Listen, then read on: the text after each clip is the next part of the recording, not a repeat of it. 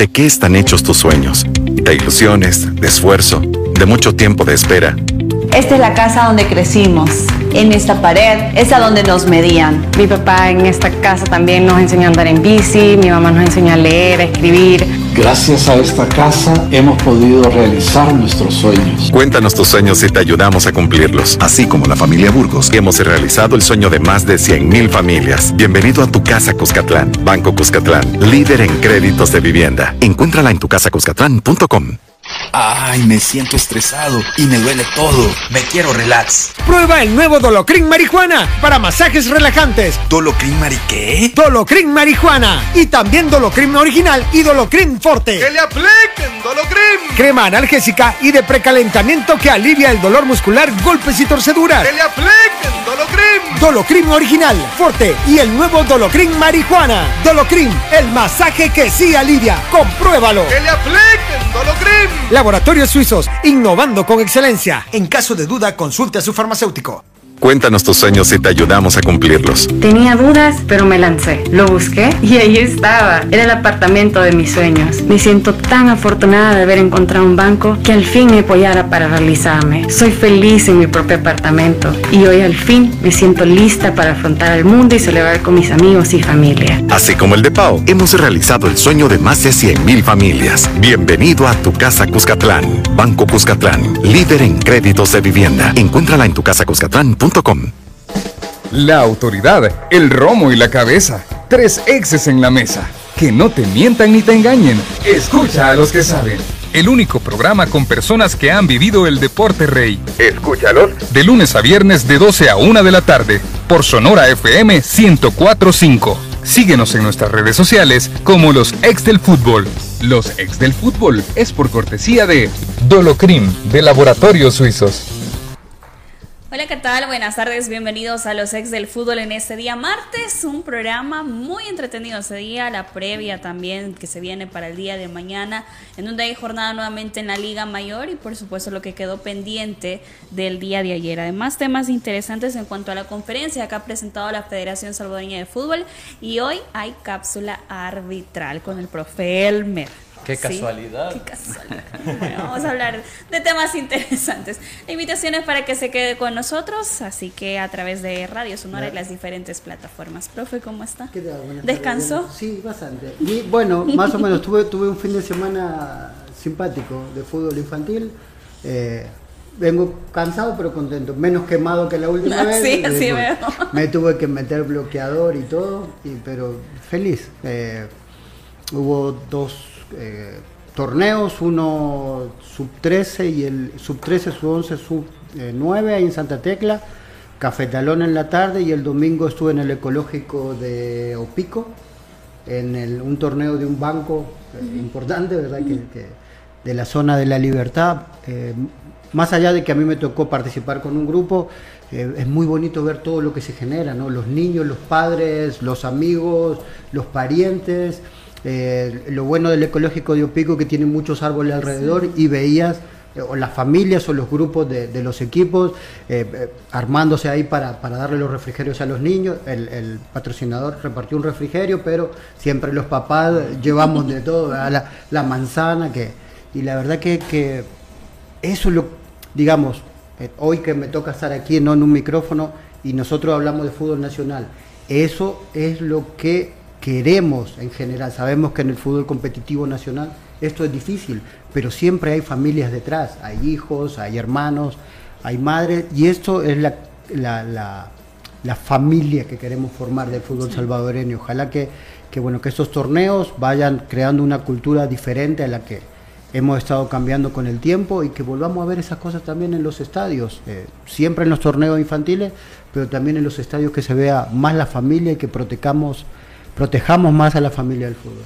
Felicidades por la clasificación. también. Gracias, gracias. gracias. Vamos a jugar la final departamental. Excelente. Increíble. No puedo dirigir mi vida, menos voy a dirigir un equipo de niños. Increíble. Manuel ya lo vi en esas con Manuelito. ¿Perdón? Ya lo vi en esas con Manuelito. Sí, ahí vamos, ahí vamos. Ojalá, ojalá que, que- que también pueda entender cuál es el valor del fútbol detrás de todo, ¿no? Lo que mencionaba Emiliano. Felicidades, Emiliano, en ese sentido. Y bueno, eh, felicitar también a eh, una excelente amiga y también eh, oyente del programa, eh, Guadalupe Ancheta, que está cumpliendo años. Lupi, un- eh, felicidades, un abrazo, que Un Dios abrazo. te bendiga. Queremos, ya queremos pastel. Ya queremos pastel, así es que bueno, que te la pases bien y que Dios te bendiga. Eh, aparte de eso, eh, tenemos mucho que, que analizar todavía de lo pendiente de la jornada 19. Ayer tocamos dos partidos apenas porque la jornada fue muy rica en contenido y rica en goles. Hoy vamos a estar hablando acerca de un partido en, que, en el cual si hablamos de, de riqueza en goles, ¿cuánto gol vimos en ese greco que se juega en, en, No, en y- y- Tierra de el- Fuego? eh, después, después que presente al profe. Ah, bueno. profe, Saludos, ¿cómo profe. Hola, ¿cómo están? Un gusto a Manuel, a Diana, a Emiliano, todos los radioescuchas a través de Radio Sonora, las plataformas digitales y bueno, sí, ¿verdad? Hablar de arbitraje y temas de, del arbitraje, ¿verdad? Y luego, pues bueno, en una jornada que, que tendremos también el día de mañana para ir adelantando, eh, que se puede definir posiblemente eh, si hay descendido Sí. o sigue la pelea eh, hasta la última circunstancia. Hasta las últimas consecuencias. a ver. ¿Qué iba a Eh, decir, profe? le- lo que le iba a decir, eh, bueno, lo- de lo que estaba hablando Manuel, ¿no? Del partido. Me, me tocó trabajar el sábado a la tarde en el Café Talón, empecé a ver el, el partido de, de Chalate Jocoro, muy bien, veo minuto 14, muy bien tirado el penal por Anzora, Sí. punto aparte, muy mal festejado. Eh, creo que eso es una falta de respeto al fútbol que, con el que yo me crié Ok. y después se vio reflejado en el resultado. El karma nos alcanza a todos, Ok. así que no hay nada. Podés tirar el mejor penal del mundo, pero si tu equipo perdió, perdiste. Perdiste vos. Sí. Podés hacer el gol de Maradona en el 90 y si tu equipo perdió, perdiste. Entonces es algo que no aplaudo, pero bueno, son chicos que no han tenido la posibilidad de estar en un equipo que va puntero o que va puntero, que todo el mundo habla bien de ellos, que gracias a Dios él tiene un entrenador que le da herramientas para él ser mejor, pero parece que se olvidan rápido esas cosas. Tuiteó que había hecho dos goles y metió tres asistencias, pero perdiste. Sí. No puedes festejar eso con No, tu equipo no, también. pero es lo que digo, ¿no? Eh, como dice, a veces se gana y otras se aprende. Espero que aprendan la lección, porque hoy ya no son primeros, son terceros.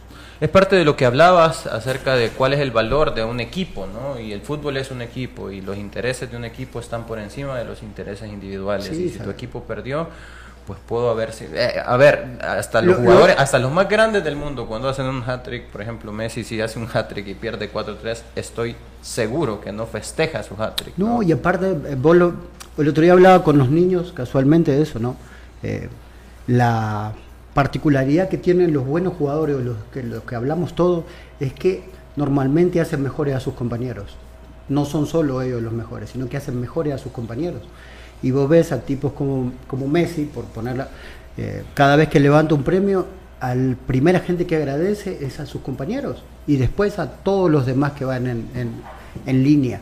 Y creo que de- eh, eso es lo que, lo, la o sea, lo que vos generás dentro de un equipo, ¿no? Vos podés ser el último peldaño, así como a mí no me gusta que se hable del delantero que hace goles porque es la última cadena en una construcción de fútbol, tampoco me gusta tanto cuando se le pega mucho a un portero y realmente los errores son defensivos, empiezan siendo defensivos desde el primer delantero la que no marcó mal. Entonces creo que, que, que por eso es que esto es tan rico y, y a mí me gusta tanto tratar de, de crear una visión diferente en la gente. No digo que la mía sea la, la correcta, sino que diferente sobre algunas cosas.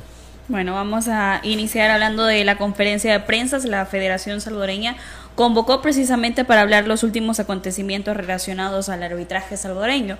Voy a retomar eh, de un periódico nacional esto de la conferencia, eh, ya que los audios todavía no, no nos han llegado.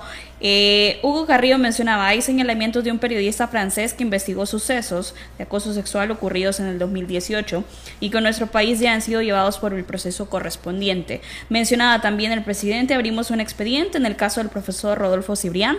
También hubo casos en tercera división y otros sectores del fútbol. Dos personas están detenidas y otras dos están en investigación. No voy a profundizar en los casos, pero sí teníamos el expediente. El licenciado Cibrián está en la estructura del fútbol porque recibimos de la Fiscalía General de la República la desestima- desestimación de sus acusaciones. Eso se envió a FIFA y por eso sigue con nosotros. Marco Oriadeta, quien es el abogado, de Rodolfo Cibrián es una acusación totalmente falsa y nos vemos en la necesidad de aclarar algo que hace mucho tiempo fue aclarado. Esto salta a la luz tras una designación internacional del profesor Cibrián. La noticia publicada cita a seis árbitras internacionales en la acusación, dos de ellas están en República Dominicana y hay un video con una postura al respecto. Al medio que publicó la noticia le damos 24 horas tras la finalización de esta conferencia para que rectifique esto que difama a Cibrián y al fútbol fútbol salvadoreño. También hay dos árbitras eh, presentes en la conferencia de prensa, una de ellas es la árbitra internacional Miriam de León, que mencionaba que acá no se le da una escabrapela FIFA a alguien solo por caer bien. Se han utilizado en los medios fotografías de árbitras y eso afecta nuestra integridad y psicológicamente. También hablaba Abigail Ayala, árbitra internacional, Big Dinda, que usen imágenes de mujeres que no tenemos que ver nada con esto. En otros lugares se apoyan a las árbitras y en este país las denigramos. Profe Vamos a ver, dentro de esto, eh, entenderé yo, habrá enseguida una respuesta de, del periodista francés Romain Molina, que de, eso, que de hecho tiene acceso a la Comisión de Ética de la FIFA, ¿verdad? Entonces esto pone el escenario muy interesante.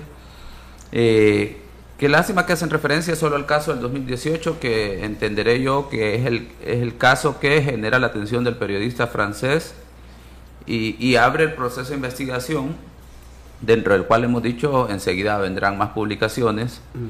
eh, sobre esta situación, que el caso del Salvador no parece que no es eh, lo único, ¿verdad? Eh, que bien por parte de la federación que cuatro años después de, que sale la situación a la luz pública, ellos dan la cara, ¿verdad? Ante estas circunstancias. Y bueno, habrá que ver eh, fuera interesante tener el documento de, parte de la Fiscalía para poder desvanecer todas estas situaciones, porque en términos jurídicos vamos a, tratar de entender de que cuando ellos plantean que se ha desestimado el caso es por la parte ofendida, porque no terminan de aclarar ese punto, ¿verdad? Que en ese caso es Vilma Monte, que es una gran diferencia cuando te dan un sobreseguimiento definitivo cuando el caso se judicializa, ¿verdad? Hoy sí, lo dije bien, fuera del aire no lo dije bien, ahora sí. Que hay una gran diferencia. Entonces, que en el caso de Vilma Montes, el caso no ha llegado a sede judicial, precisamente porque es la persona, eh, según en la publicación del, en el medio Yosimar, es que eh, Vilma desiste de seguir con el caso por, dentro de esos aspectos, uno, el tema de salud, y lo otro, me entenderé yo que el tema de eh, te, toca pagar un abogado, ¿verdad? Y para que le dé seguimiento a eso. Y pues obviamente también lleva costos financieros y, muchas veces eso puede sopesar el continuar con, estas circunstancias y luego el apoyo de la estructura.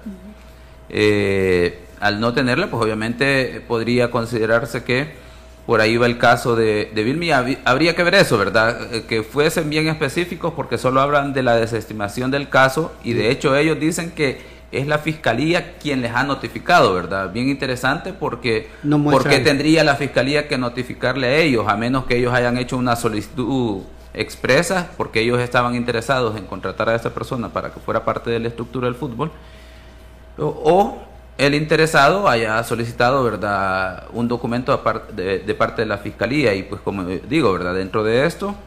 Eh, habrá que ver eh, eh, completamente ese término de la desestimación del caso. Y como lo dije, ¿verdad? Esto pareciese que es el inicio de muchas otras situaciones que están dentro de la estructura. Eh, yo tuve la oportunidad de escuchar una de las entrevistas de Romain Molina en relación a todo el tema de acoso, abusos sexuales y que dentro de esto él lo llama extorsiones sexuales a cambio de favores y otras situaciones y dentro de eso las personas que no reciben un beneficio se ven excluidas dentro de esta dinámica o que no, mejor dicho, perdón, las personas que no entran dentro de esta dinámica para ser parte de, de, recibir y dar un beneficio, pues son excluidas, ¿verdad?, de esta cuestión. Eh, dentro de toda estructura me parece que es lógica que el sistema se, se autoproteja para bien o para mal, porque no vamos a, a, ser nosotros los jueces que vamos a determinar esta, esta situación, porque me parece que aquí no es el fin de la historia, me parece que aquí es el inicio eh, de una gran situación que, que generará qué es lo que está pasando a nivel de CONCACAF e incluso eh, llegará hasta la CONMEBOL estas circunstancias. Eh, seguro tendrá, tendremos que ver qué es lo que eh, replica finalmente el periodista francés que dentro de esta entrevista habla del tema que eh, va a llevar todos estos casos a la Comisión de Ética de, FIFA porque él tiene una, una cita con ellos en el cual van, van a escucharle y él va a plantear todos estos casos, ¿verdad? Interesante.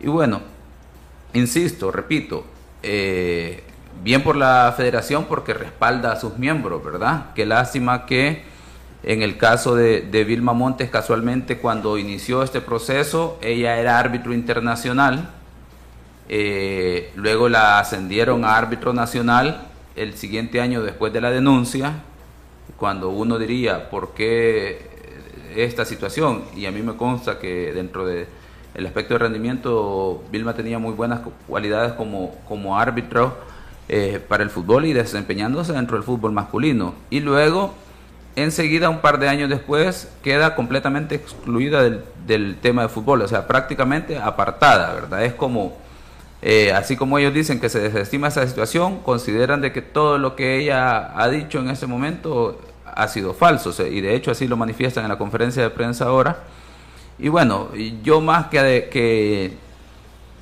que, lo que conozco sobre esta situación, eh, quiero pensar y casi que estaría seguro que esta no es el, fin de la historia de esta situación, porque he escuchado al periodista francés, he hablado con él, de hecho, porque me ha hecho algunas consultas, y hay muchas situaciones más que saldrán a, luz, a la luz enseguida. Estoy, es que estamos aprendiendo. No, no, aparte de aprender, estoy esperando. O sea, estoy esperando que esto se siga dando porque eh, eh, no conozco al, periodista francés, pero creo que meterse en un tema eh, tan complicado como en el que él se mete ¿no? y expone su... Arriesgado. arriesgado, sí. Por, por la estructura y por lo grande que es esa misma estructura, ¿no? en este caso lo que hablábamos de Vilma Montes ella eh, deja de seguir con el proceso porque era un proceso muy costoso y aparte ella estaba mal de salud, entonces no estaba como para pelear con él, el monstruo que es la estructura de la federación en todo caso, ¿no? que, bueno, en este caso el, señor tenía el apoyo de los árbitros y aparte de la federación, y vos sos una persona pequeñita, ¿no? Entonces, obviamente, eh, por recursos seguramente iba a perder. Y a veces pasa que judicialmente te empiezan a dar largas para desgastarte. No digo que sea el caso, pero lo hemos visto en, muchas situaciones.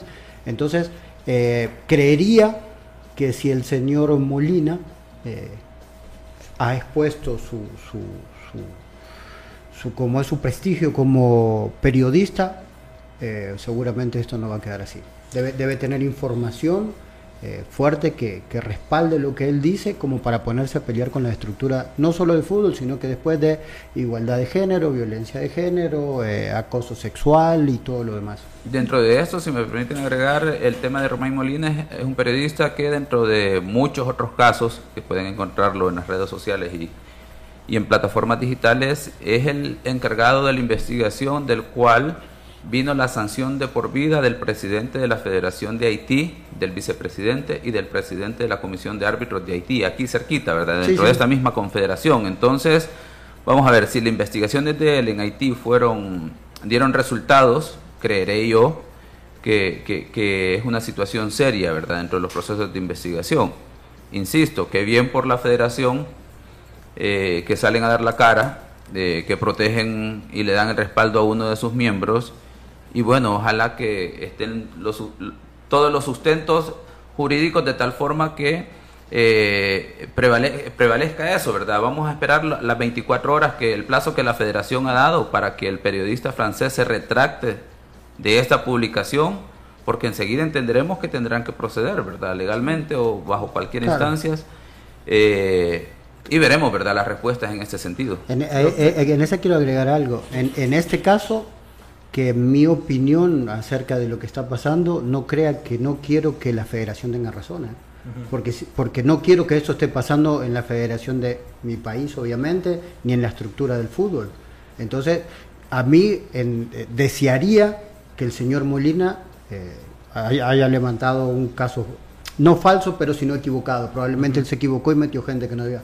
Porque, o sea, que pase en Haití no es bueno tampoco, pues. pero no me gustaría para nada que esto, esté, que esto haya pasado en El Salvador o que siga pasando en El Salvador. Yo quiero preguntarle algo, profe, porque eh, en realidad aquí hay, dos puntos, de, dos puntos eh, sobre la mesa. Uno es el tema legal y evidentemente todo el, daño tanto psicológico y eh, que se, pues, se, puede hacer a raíz de todos estos acontecimientos y esto pues al final es totalmente real y se presentan las pruebas, etcétera, etcétera, pues al final va a tener su castigo legal. Luego de eso, eh, el otro punto de vista es el punto de vista deportivo tal cual, ¿no? Y yo quiero consultarle acerca de eso, porque todo esto pone en tela de juicio también, eh, o puede poner en tela de juicio también aquel mérito con el cual un árbitro puede conseguir eh, el tener un espacio en la primera división o en eh, en, el arbitraje internacional. ¿no?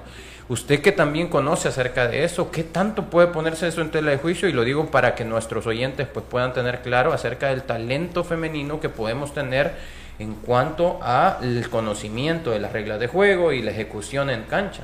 Vamos a ver dentro de esto, por ejemplo, para que tengamos una idea, de hecho, dentro de las personas que, que ellos estuvieron en la mesa de la conferencia el, el día de ahora, Miriam León, un árbitro que fue internacional, luego dejó de ser internacional, no sé si uno o dos años, luego vuelve al ámbito internacional. Es la que estuvo compitiendo eh, con la árbitro de eh, Melissa Pastrana, de Honduras, eh, que es hoy en día una de las mejores árbitros dentro del circuito de la primera división de Honduras. Y ha sido catalogada al menos en dos oportunidades, como la mejor árbitro del torneo en la primera división de Honduras. Entonces, de repente, eh, a lo que pregunta Manuel, eh, no estamos muy lejos en términos del, del desarrollo del fútbol hondureño, eh, en, en, términos de recurso humano, de la capacidad y hoy a rato creo yo que hubiésemos tenido la oportunidad de que eh, mujeres hubiesen debutado en la primera división en la medida que se les da un seguimiento adecuado, una evaluación de acuerdo a su rendimiento. Y pues más allá de eso es el tema de la oportunidad sin prejuicio, ¿verdad? de tal forma que, que vaya por sus capacidades. Eh, de hecho, España está celebrando que que también eh, tendrán un árbitro en, con clave internacional. Bueno, en Europa creo que ya es una constante en este sentido. Y pues obviamente toda esta situación te genera eso, ¿verdad? Suspicacia en relación a el tema de cómo se están manejando las situaciones.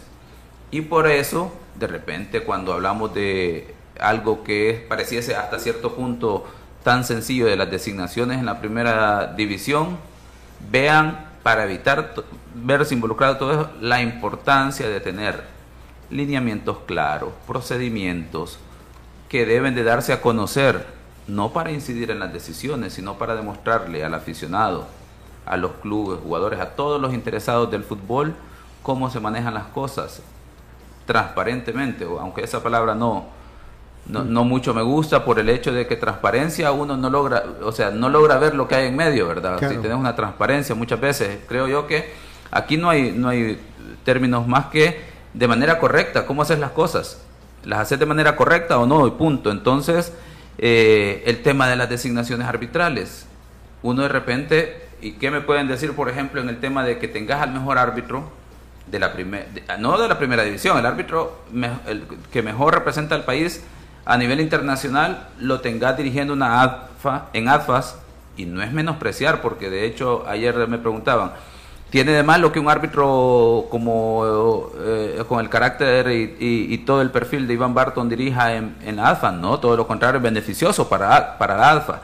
Pero para eso formas categorías y cuando tenés en la primera división un torneo que estás en competición a nivel de posiciones a nivel nacional para los ocho clasificados posición para poder participar en un torneo internacional, permanencia en la categoría y descenso, utiliza tus mejores jugadores, pues si fueras el técnico. En el caso de los árbitros, utiliza tus mejores árbitros. Entonces, en año electoral, y que la ADFA es la que tiene, digamos, mayores votos a través de los representantes en la Asamblea del Fútbol, pareciese simple lógica, ¿verdad? Uno hace una deducción lógica y dice a dónde va apunta la cosa, cuál es la prioridad. Entonces, eh, volvemos al punto. Si esas situaciones se manejan así, entonces empezás a dudar de toda la estructura. Cuando no tenés mecanismos, procedimientos que aquí no te tienen que explicar eh, cómo designan, en el sentido de por qué hay y no ve.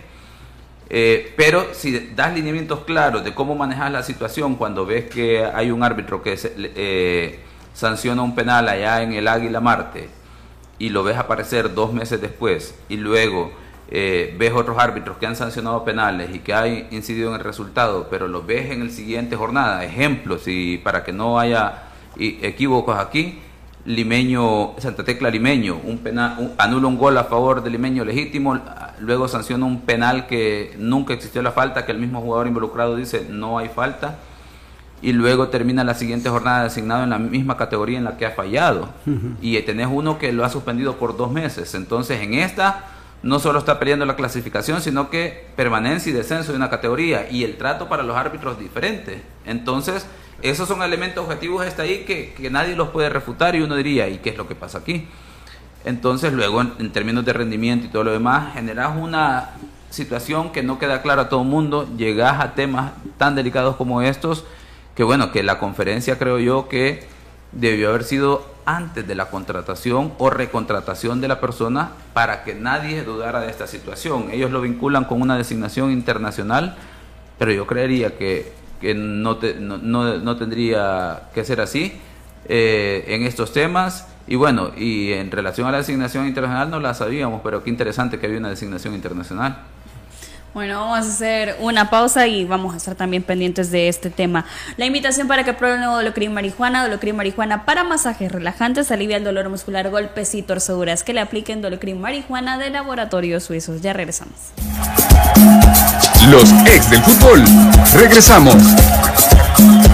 Cuéntanos tus sueños y te ayudamos a cumplirlos. Tenía dudas, pero me lancé. Lo busqué y ahí estaba. Era el apartamento de mis sueños. Me siento tan afortunada de haber encontrado un banco que al fin me apoyara para realizarme. Soy feliz en mi propio apartamento y hoy al fin me siento lista para afrontar el mundo y celebrar con mis amigos y familia. Así como el de Pau, hemos realizado el sueño de más de 100.000 familias. Bienvenido a tu casa Cuscatlán. Banco Cuscatlán, líder en créditos de vivienda. Encuéntrala en tu casa Ay, me siento estresado y me duele todo. Me quiero relax. Prueba el nuevo Dolocrin Marijuana para masajes relajantes. ¿Dolocrin Mari qué? Dolocrin Marijuana. Y también Dolocrin Original y Dolocrin Forte. ¡Que le apliquen Dolocrin! Crema analgésica y de precalentamiento que alivia el dolor muscular, golpes y torceduras. ¡Que le apliquen Dolocrin! Dolocrin Original, Forte y el nuevo Dolocrin Marijuana. Dolocrin, el masaje que sí alivia. Compruébalo. ¡Que le apliquen Dolocrin! Laboratorios Suizos, innovando con excelencia. En caso de duda, consulte a su farmacéutico. ¿De qué están hechos tus sueños? De ilusiones, de esfuerzo, de mucho tiempo de espera. Esta es la casa donde crecimos. En esta pared es a donde nos medían. Mi papá en esta casa también nos enseñó a andar en bici, mi mamá nos enseñó a leer, a escribir. Gracias a esta casa hemos podido realizar nuestros sueños. Cuéntanos tus sueños y te ayudamos a cumplirlos. Así como la familia Burgos, hemos realizado el sueño de más de 100.000 familias. Bienvenido a tu casa Cuscatlán. Banco Cuscatlán, líder en créditos de vivienda. Encuéntrala en tu tucasacuscatlán.com. Ay, me siento estresado y me duele todo. Me quiero relax. Prueba el nuevo Dolocrin Marijuana para masajes relajantes. ¿Dolocrin Mari qué? Dolocrin Marijuana. Y también Dolocrin Original y Dolocrin Forte. ¡Que le apliquen Dolocrin! Crema analgésica y de precalentamiento que alivia el dolor muscular, golpes y torceduras. ¡Que le apliquen Dolocrin!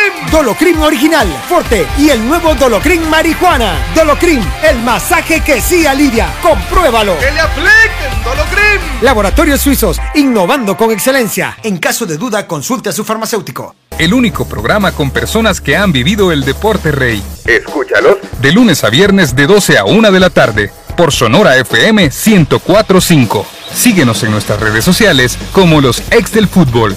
Cuéntanos tus sueños y te ayudamos a cumplirlos. Tenía dudas, pero me lancé. Lo busqué y ahí estaba. Era el apartamento de mis sueños. Me siento tan afortunada de haber encontrado un banco que al fin me apoyara para realizarme. Soy feliz en mi propio apartamento y hoy al fin me siento lista para afrontar el mundo y celebrar con mis amigos y familia. Así como el de Pau, hemos realizado el sueño de más de 100.000 familias. Bienvenido a tu casa Cuscatlán. Banco Cuscatlán, líder en créditos de vivienda. Encuéntrala en tu casa ¿De qué están hechos tus sueños? De ilusiones, de esfuerzo, de mucho tiempo de espera. Esta es la casa donde crecimos. En esta pared es a donde nos medían. Mi papá en esta casa también nos enseñó a andar en bici, mi mamá nos enseñó a leer, a escribir. Gracias a esta casa hemos podido realizar nuestros sueños. Cuéntanos tus sueños y te ayudamos a cumplirlos, así como la familia Burgos, hemos realizado el sueño de más de 100.000 familias. Bienvenido a tu casa Cuscatlán. Banco Cuscatlán, líder en créditos de vivienda. Encuéntrala en tucasacuscatlán.com. Ay, me siento estresado y me duele todo. Me quiero relax. Prueba el nuevo Dolocrin Marihuana para masajes relajantes. ¿Dolocrin Mari qué? Dolocrin Marihuana. Y también Dolocrin Original y Dolocrin Forte. ¡Que le apliquen Dolocrin! Crema analgésica y de precalentamiento que alivia el dolor muscular, golpes y torceduras. ¡Que le apliquen Dolocrin! Dolocrin Original, Forte y el nuevo Dolocrin Marihuana. Dolocrin, el masaje que sí alivia. Compruébalo. ¡Que le apliquen Laboratorios Suizos, innovando con excelencia. En caso de duda, consulte a su farmacéutico. El único programa con personas que han vivido el deporte rey. Escúchalos. De lunes a viernes de 12 a 1 de la tarde. Por Sonora FM 1045. Síguenos en nuestras redes sociales como los ex del fútbol. ¿De qué están hechos tus sueños? De ilusiones, de esfuerzo, de mucho tiempo de espera. Esta es la casa donde crecimos. En esta pared es a donde nos medían. Mi papá en esta casa también nos enseñó a andar en bici, mi mamá nos enseñó a leer, a escribir. Gracias a esta casa hemos podido realizar nuestros sueños. Cuéntanos tus sueños y te ayudamos a cumplirlos, así como la familia Burgos, hemos realizado el sueño de más de 100.000 familias. Bienvenido a tu casa Cuscatlán. Banco Cuscatlán, líder en créditos de vivienda. Encuéntrala en tucasacuscatlán.com. Continuamos con los ex del fútbol. Continuamos con más de los ex del fútbol. Vamos a iniciar con los partidos que nos quedaron pendientes porque son muchísimos goles, como es el caso del encuentro entre Jocoro y el cuadro de Chalatenango. 6-5. Un gol tras otro, como dijo el profesor Emiliano, sí. y una cancha que tras una situación de lluvia que se generó en ese escenario deportivo, imagínense cómo dejó el engramillado, si le podemos decir así, que tiene. No, pero, pero se, se, notó que, el, que ya empezó la época de lluvias en Oriente, sí. porque esta cancha hace 20 días atrás se veía amarilla completamente. Amarilla. Sí, tenía y esto probablemente, eh, no, no que haya tormenta, sino que llueva de vez en cuando, les, les puede ayudar a ellos al mantenimiento, a, hacer, a, a, a poder aplanar la cancha, porque cuando está seca es bien difícil realmente el, el trabajo de, de los cancheros, sobre todo en ese clima. Yo creo que la mayor parte del tiempo jugó con uno menos. Aquí tenemos la expulsión por doble amarilla para Nelson Moreno. Carlos Sansora era el que anotaba y ahí estaba la celebración que decía el profe Emiliano a los 16 de penalti. Vaya contando, yo y ayúdenme, no me voy a perder. Sí, yo va a perder la cuenta. Carlos Sansora, uno muy bien pateado. La sí, verdad que bien, muy bien pateado. Ahí está nuevamente la repetición. Como, como, abre la pierna derecha y, y parecería que la tira, a, o sea que la pelota va donde él quiere tirarla por la posición del cuerpo y de, y de su pierna derecha. La verdad que felicidades a Carlos porque lo pateó muy muy bien.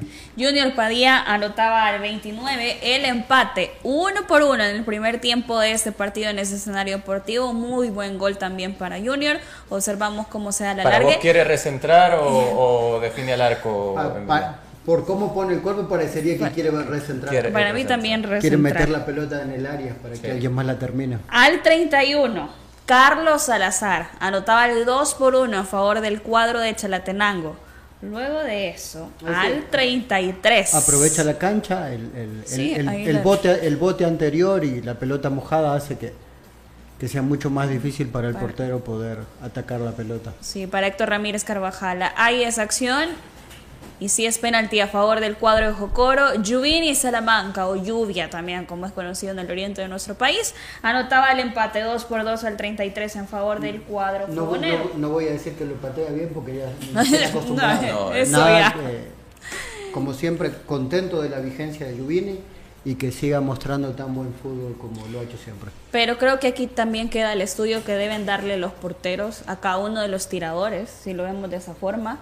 Lluvini siempre los tira de ese lado, siempre. Ojo, pero aunque, aunque sepas que lo tira de ese lado, sí. hay, hay, que ser el arquero. De la forma que ejecuta Yubini siempre, pues ha de ser, aunque sepas a dónde va, la, sí, la pone difícil allá. detenerlo. Al 55, John Machado anotaba para el cuadro de Jocoro. Luego del Soso, al 59, Carlos Salazar anotaba el 3 por 3 en este partido. Ahí estábamos observando la acción de el tanto también de Jocoro. Este es el de John Machado. Y luego se venía nuevamente el jugador Carlos Salazar, Es quien que- anotó cuatro Aquí, tantos. aquí es donde sucede, el- en esos 10 minutos, durante esos 10 minutos, de- desde el 55 hasta el 65, suceden 5 goles. Sí. Del 55 al 65. A mí lo que más me llama la atención es que de los 11 goles, 8, si no me equivoco, 8 son a pelota parada.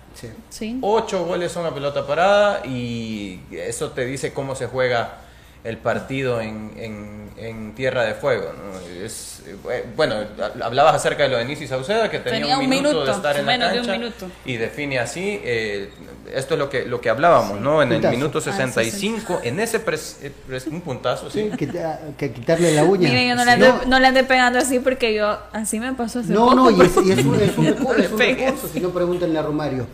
Pero ahí es cuando te das cuenta que también las condiciones del clima te ayudan, la pelota mojada y los jugadores ya eh, mojados, digamos, una pelota así como, como atacó la defensa de Chalatenango seguramente golpeaba en el pie y se iba, se iba al córner. Y esta vez por, por estar mojada la pelota desliza y se clava casi en el ángulo. Bueno, para que no se nos vayan los goles, al 63 Nicis Sauceda, al 64 Carlos Salazar, Santos Guzmán al 65, al 77 nuevamente Anzora y John Machado que le daba la victoria al 91. Esto fue increíble, perdón que te, que te interrumpa, Diana, porque esto fue increíble. Después del gol de Nisi Sauceda, mueve la pelota Chalatenango y, y empata. Y luego del gol de, de, Chalate. Chalate, Mueve la pelota eh, Jocoro y el- la forma en la que salta a cabecear eh, eh, Santo Guzmán es perfecta, ¿no? Él sale y, co- y salta y con toda la intención la Sí, mete de- en, de en el segundo palo. ¿no?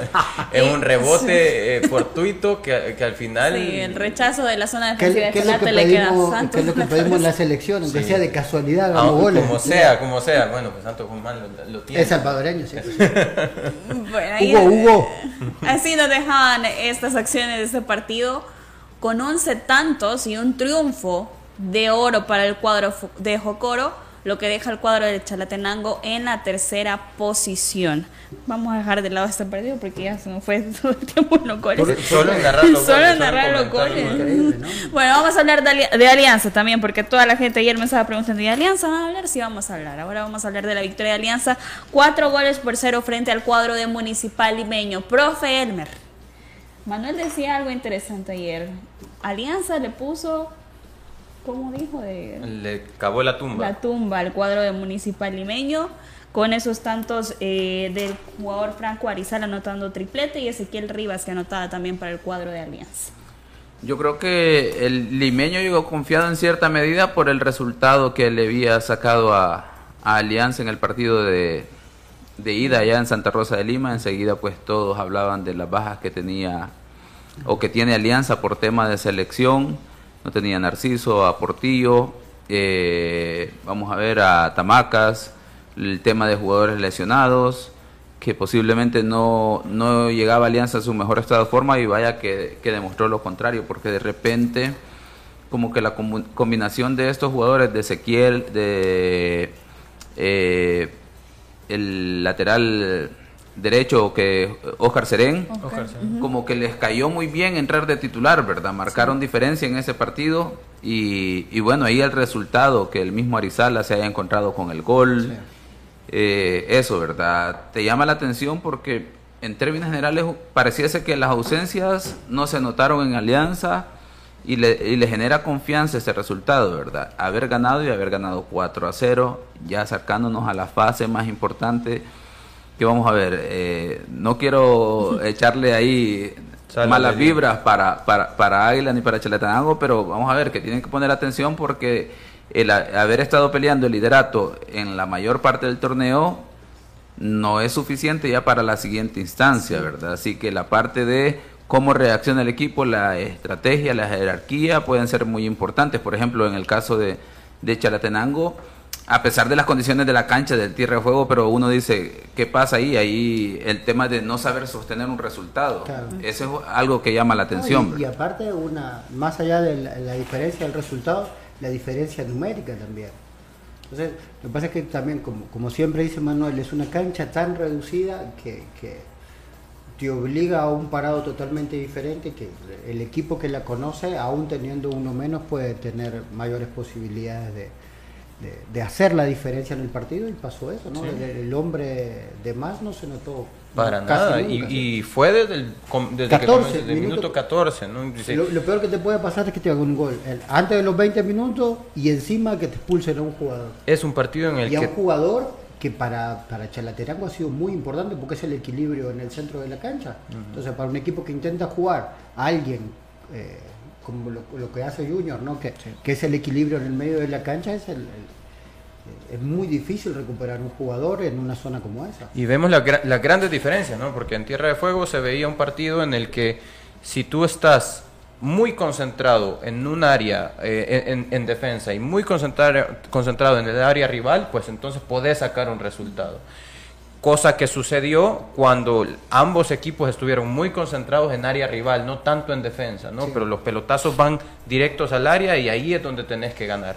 Contrario a eso, el partido que hoy estamos analizando, el de Alianza contra Limeño, una alianza que tuvo que volver a improvisar, ya no es improvisación porque No. ya lo había hecho anteriormente, Ujú. jugar con Ezequiel por dentro, por ejemplo. Jugó Jugó- así frente a Chalata en la victoria también de Alianza. Exactamente, pero no es la posición netamente de Ezequiel. Y em, hago mención al nombre de Ezequiel Rivas porque hace un partidazo, hace un muy buen partido. Eh, más allá de lo que podamos eh, decir de Franco Arizala, Ezequiel hace un, partido no solamente con el gol que realiza, sino si te fijas en, las primeras ocasiones, pues logra meter esos pases que como interior estás llamado a hacer, ¿no? No el último pase necesariamente, porque el último pase, la asistencia de gol, puede venir por fuera, pero ese pase en tres cuartos de cancha que eh, manda o que es ese pase que decide que a raíz de eso viene una ocasión de gol. El pase que decide una ocasión de gol. Pases entre líneas, hacía, habilitaba muy bien a Oscar Serén, habilitaba muy bien a Juan Carlos Portillo, que eran quienes al final asistían a un Franco Arizala que salió con oro con esos tres goles. Otra de las cosas que a mí me alegra, por cierto, en, en Alianza es el hecho de que Franco Arizala se encuentre con el gol. No es un jugador para mí que hay que medir en cantidad de goles, yo eso lo repito, pero ¿por qué me alegra que se encuentre con el gol? Porque regularmente el aficionado aliancista lo compara con lo que hizo Dubier Riascos. Y eh, la vara con la cual lo compara no necesariamente tiene que ser la vara del gol. Eh, para mí es incluso un jugador que puede aportarle más que lo que aportaba Dubier, un, un jugador que le aporta más juego. Pero en cuanto a, a la forma en la cual ha sido medido y comparado con Duvier, a mí me encanta que pueda eh, aportar en, en cantidad de goles, porque también en ese sentido él va respaldando eh, la contratación. Y sí, es un jugador que ha sido visto como un delantero, no es su posición natural. Si vemos partidos anteriores o la carrera de, de Arizala, no es esa Sí. eh, la cualidad que tiene, pero aún así ha aportado. Como dice Manuel, tiene la oportunidad de generar mucho más fútbol para sus compañeros también y de aportar para Alianza con esos tantos. También otro de los partidos con polémica arbitral es el del cuadro de Santa Tecla y Atlético Marte. Los tantos llevaron la firma de Andrés Felipe Quejada de penalti y también del Toro González para el cuadro de Santa Tecla. ¿Por qué digo polémica arbitral? Porque el profe perdón, va a decir ante estas situaciones, luego de la conferencia de prensa, parte de la directiva de Santa Tecla, específicamente Rómulo Gómez, hablaba de las situaciones y que también eh, iban a denunciar lo que se vivió en ese escenario deportivo, en donde el profe Elmer también estuvo presente. Sí, un partido en el cual ah, habían dos situaciones en juego, ¿verdad? La permanencia de la categoría que está ahí peleando Santa Tecla y Atlético Marte que está ahí también peleando nuevamente por la clasificación cuando habíamos visto un Atlético Marte en esta segunda vuelta que iba en ascenso, ¿verdad? Pero enseguida como que se le volvió a complicar la situación. Al minuto 36, vamos a ver, se sanciona un penal y como me lo preguntaron en, su momento a través de redes, estando en, en el terreno de juego y alrededor de una distancia de 100 metros, yo no observo falta, de hecho pensé que inicialmente cuando escucho el silbato del árbitro, eh, estaba sancionando el contacto del atacante con el guardameta de Santa Tecla, Almeida, ¿verdad? Pero enseguida, pues bueno, se viralizó la, la- el video por parte de Santa Tecla en sus redes en relación a esa jugada. No había una apreciación exacta, Pero bueno, posterior han surgido muchos más videos de otros canales, de otros medios, eh, imágenes, cortos, fotografías, y sí hay una sujeción que en este tema eh, yo hay que decirlo de manera objetiva. Perdón, profe, para poner en contexto, este video que tenemos ahorita es el video que eh, andaba en redes sociales. El que publicó Santa Tecla. Inmediatamente después de lo sucedido, ¿no? Y esto nos daba a nosotros la pausa para la pauta para pensar, no hay ningún contacto, no hay algo que, que tenga que ver con, con una sanción. Ahora, luego de eso, Vamos, creo voy a destacar ¿sí? dentro de esto que si la vamos a ver, la ubicación del árbitro es cerca. Sí, está cerca. Bueno, Quizás no, quizás no la mejor porque en diagonal hubieses visto el impacto de la sujeción. Eh, De, atrás de la jugada ah, podés apreciar la sujeción y luego en diagonal el impacto de esta sujeción. Ahí Ya, tenemos ya. otra toma, un, un video completamente carril, ¿no? diferente. Ahí ves que el árbitro no tiene la, la- la- este ángulo que tiene la cámara es el ideal para que el árbitro pueda observar completamente el impacto de la situación de juego. Creo que el ángulo de César Flores, por ejemplo, que Sí, es el ideal. Es el, es el ideal. César Flores, el extremo derecho de Santa Tecla, es el ángulo ideal para poder ver. y ahí se logra observar una, un pequeño alón que podés, observar, que, que podés determinar que el alón no es el que hace caer al jugador definitivamente, porque así como lo va eh, desarrollando cuadro a cuadro el productor, se observa, podés, mirá, el jugador termina dando dos pasos más Sí. y luego cae. Pero sí detiene su velocidad. Exacto. Eh, Entonces- no lo suficiente para eh, botarlo, pero ver, sí ah. para, para que el arquero llegue antes Mira, a la pelota. Luego él se da cuenta de la sujeción, se lanza y vamos a ver. Elemento objetivo. ¿Existe sujeción? Sí existe. Entonces el árbitro la observa, penal, y a pesar de que podamos discutir qué tanto impacto tuvo en el jugador, el atacante, si lo lo Claro. logró detener o no, si era suficiente para que se cayera de la forma que, que- que lo hace, no podemos discutir eso. Hay una sujeción y es lo que sanciona el árbitro. Y, y en esa sujeción, lo que se ve también en el ángulo del árbitro, eh, o sea, opino por lo que con lo que escucho del que sabe, no quisiera saber si estoy con lo correcto. Es que también que el jugador que hace la sujeción no es que están en una disputa por el balón, porque él no va por el balón. Exacto. Entonces lo que quiere es impedir que el jugador rival vaya al balón, que es muy Exacto. diferente.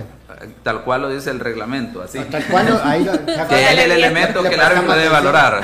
Le- le prestamos atención. Tiene 10. Eh, bueno, ¿cuál es el problema en este partido? Además que luego de esta circunstancia empiezan los reclamos por parte de jugadores de Santa Tecla y como consecuencia los jugadores de Marte también para tratar de equilibrar la Eh, cosa en el desarrollo del partido. Ancheta no creo que haya protestado.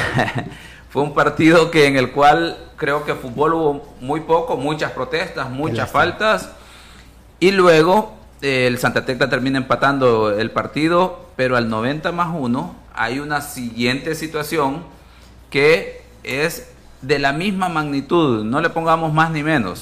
Hay una sujeción sobre el jugador número cuan- 47 de Santa Tecla, eh, de parte del jugador número 2, me parece, de Atlético Marte, y el árbitro de igual forma está cerca, tiene una ubicación bastante similar a la a jugada anterior, pero no, no sanciona ninguna falta. Entonces ahí es donde se genera el desequilibrio, ¿verdad? Dos acciones iguales, el mismo árbitro en el mismo partido, decisiones diferentes, ¿verdad? Y eso es lo que genera obviamente eh, el descontento en términos generales. Ahora, en términos psicológicos, el impacto para que veamos que el árbitro estaba sopesando qué es lo que estaba pasando.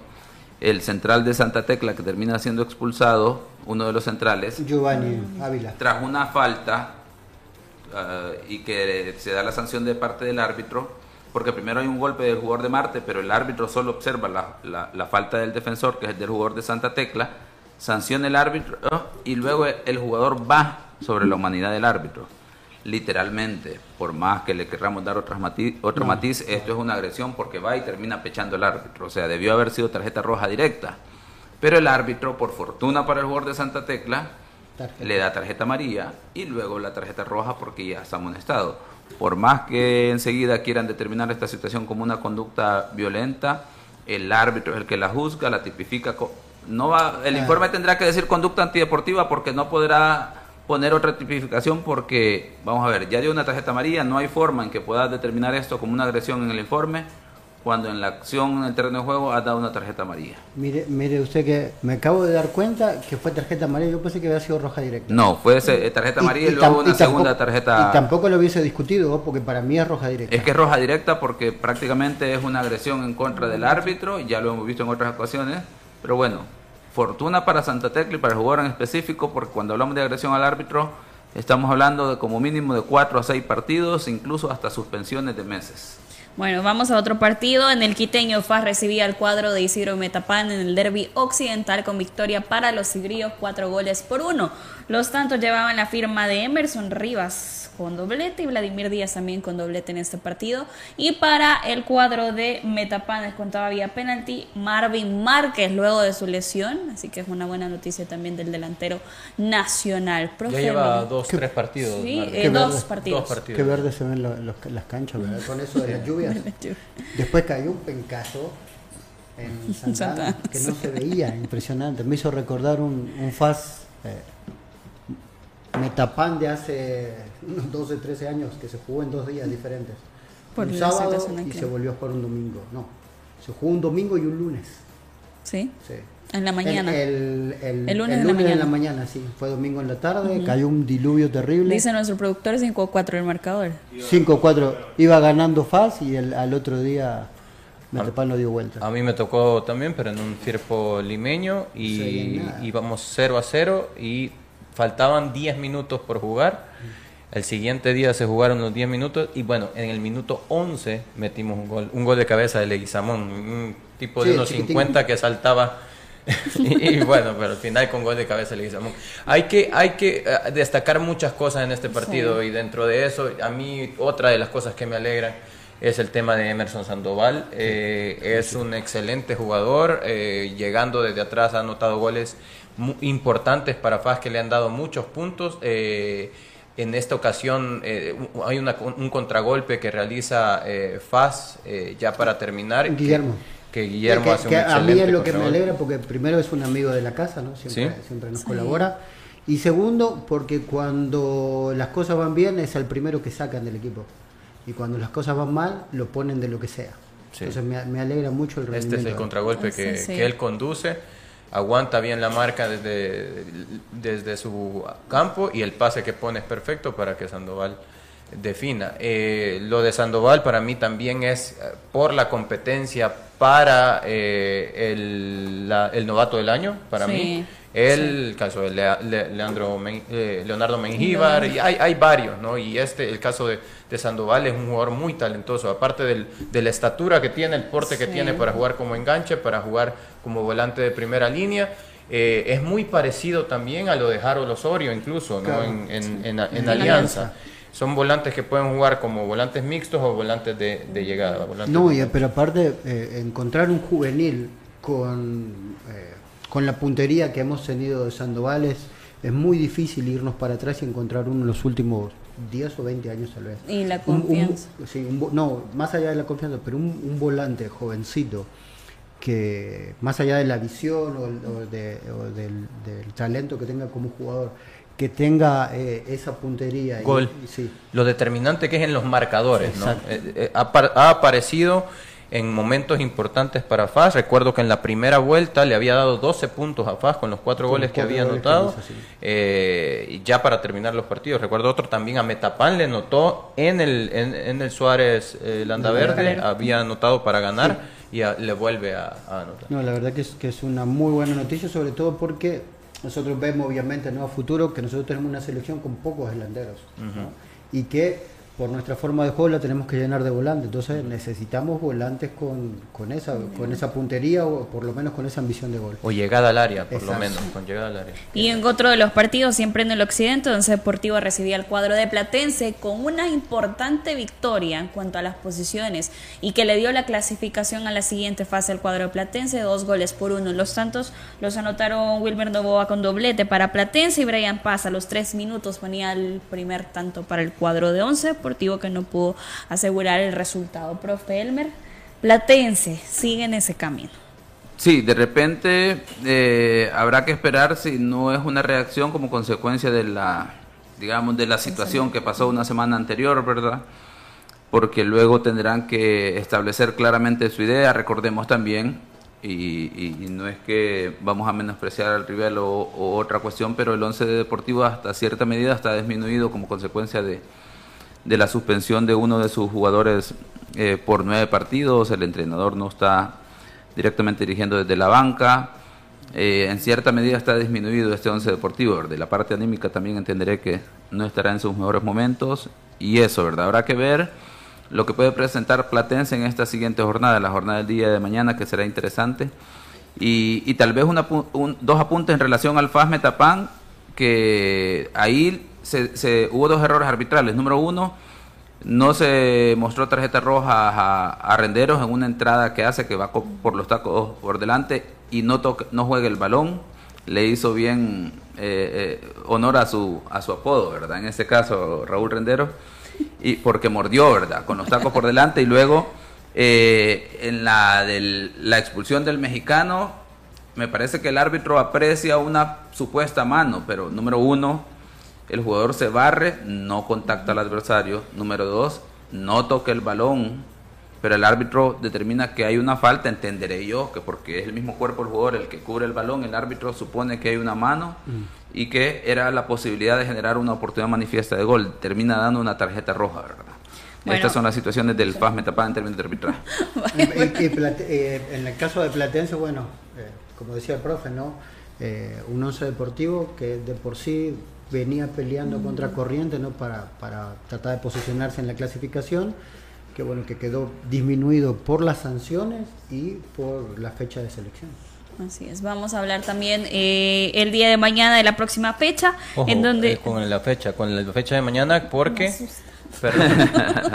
no, mañana puede ser ya una jornada en la que haya descenso, definitivamente. Es. es la primera jornada en la que ya Limeño de verdad necesita, para poder seguir con aspiraciones, necesita sí o sí eh, él obtener un resultado y que le vaya mal a Santa Tecla. Si Santa Tecla mañana gana, hay descenso.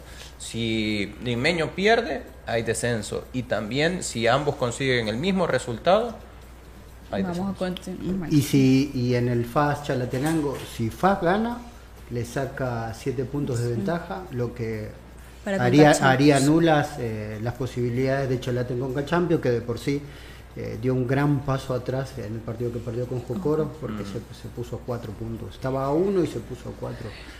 Así que va, va, a estar más allá de lo que se pelea arriba, eh, la posibilidad de, de, de, de representar sí. a tu país en, internacionalmente eh, no tiene precio. Bueno, despedimos mañana nuevamente a las 12 a través de Radio Sonora y las diferentes plataformas de los ex del fútbol. Que tengan una feliz tarde. La autoridad, el romo y la cabeza. Tres exes en la mesa. Que no te mientan ni te engañen. Escucha a los que saben. El único programa con personas que han vivido el deporte rey. Escúchalos. De lunes a viernes de 12 a 1 de la tarde. Por Sonora FM 1045. Síguenos en nuestras redes sociales como los ex del fútbol. Los ex del fútbol es por cortesía de Dolocrim.